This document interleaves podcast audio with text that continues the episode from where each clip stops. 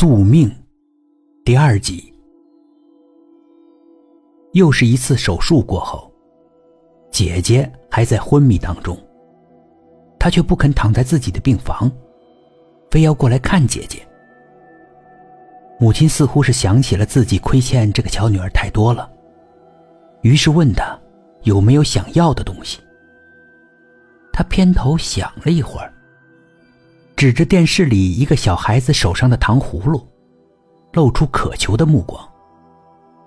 母亲鼻子一酸，急忙点头：“我这就去给你买。”母亲匆匆的走了。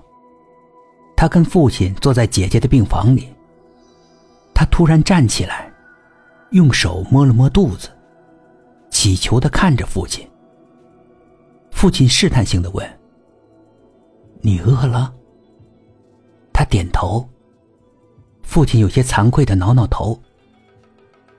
那我现在去给你买饭吧。于是也离开了。过了一段时间，母亲回到医院，打开病房，一股浓烈的血腥味扑面而来。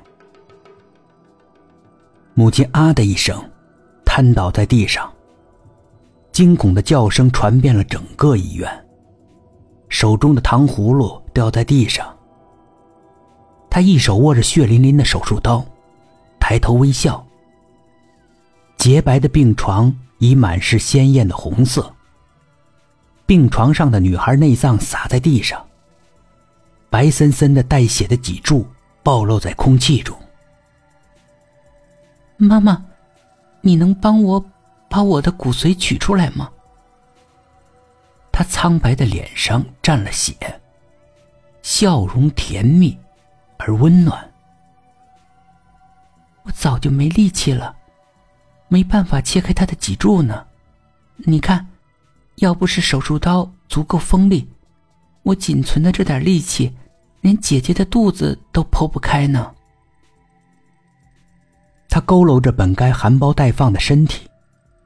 挪到瘫在地上的母亲跟前，捡起地上的糖葫芦。他用满是鲜血的手，一点点剥开包装纸。红色的糖葫芦沾了他手上的血，颜色更加妖艳。病房外传来医生跟护士的脚步声，他却丝毫不在意。他舔了一口手中带血的糖葫芦。真甜呐！苍白的脸，佝偻的身体，蓝白条纹的病服，惨白的、带血的病房，他却笑得那样纯真、甜美。